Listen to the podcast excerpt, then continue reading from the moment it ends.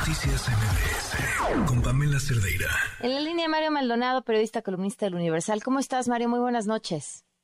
Querida Pamela, ¿qué tal? Buenas noches, me da gusto saludarte. Oye, no sé, ahora sí que ya con el tiempo así, pero por lo menos el arranque de este tema que me parece que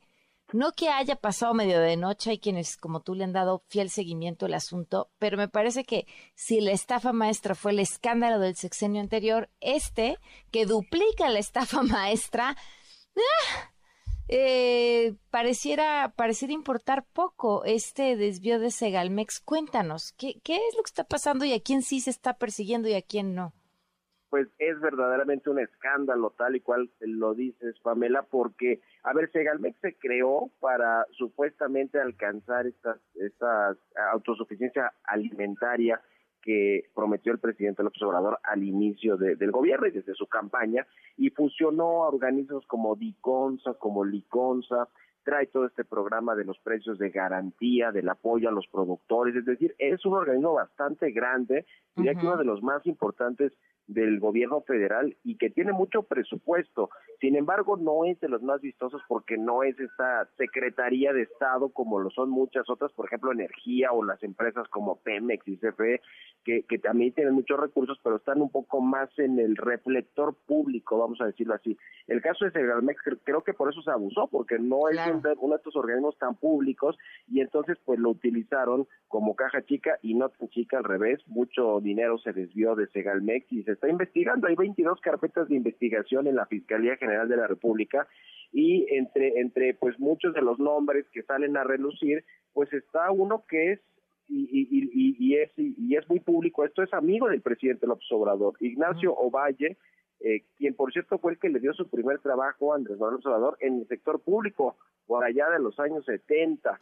para que me entiendan la amistad y la relación que tienen y que después de tres años de haber sido el titular, el director general de este organismo, Segalmex, pues cuando se revelaron todos estos desfalcos, desvíos y fraudes al, interior de esta dependencia, pues lo único que hicieron es separarlo, pero por la buena, y lo llevaron a refugiarse a otro puesto de mucho menor nivel del gobierno federal, y ahora nombraron a Leonel Cota como, como nuevo director, eso ya tiene unos meses,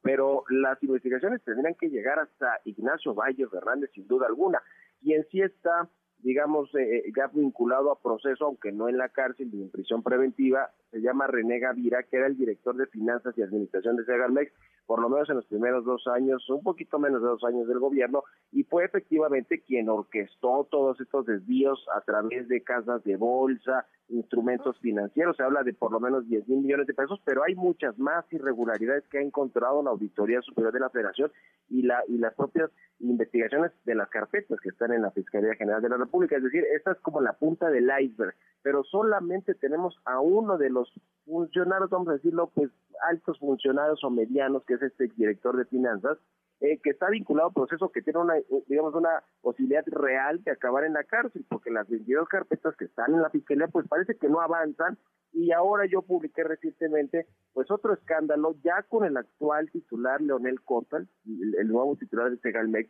que también hay allí, pues, una eh, un, contrato que se entregó con la adjudicación directa de 9 mil millones de pesos, es decir, cercano al desfalco que se está investigando y que y que pues resulta que después bajaron esos datos de Compranet, que es la plataforma donde se ponen los contratos públicos, y luego los subieron por cachitos, es decir, es decir, un desastre, otro escándalo potencial, pero ya con el nuevo director, con Leonel Cotos, imagínate, no salen de una, no terminan de resolver lo que sucedió en los primeros tres años de administración de Ignacio Valle y parece que se están metiendo a otro a otro problema. Eh, eso es un escándalo lo que pasa con Segalmex y como tú dices, por lo menos estos 10 mil millones duplican al escándalo de la estafa maestra que fue el que terminó de hundir a Enrique Peña Nieto. Mario, tengo que despedir porque ya está listísimo Juan Manuel Jiménez, pero podemos seguir platicando de esto mañana.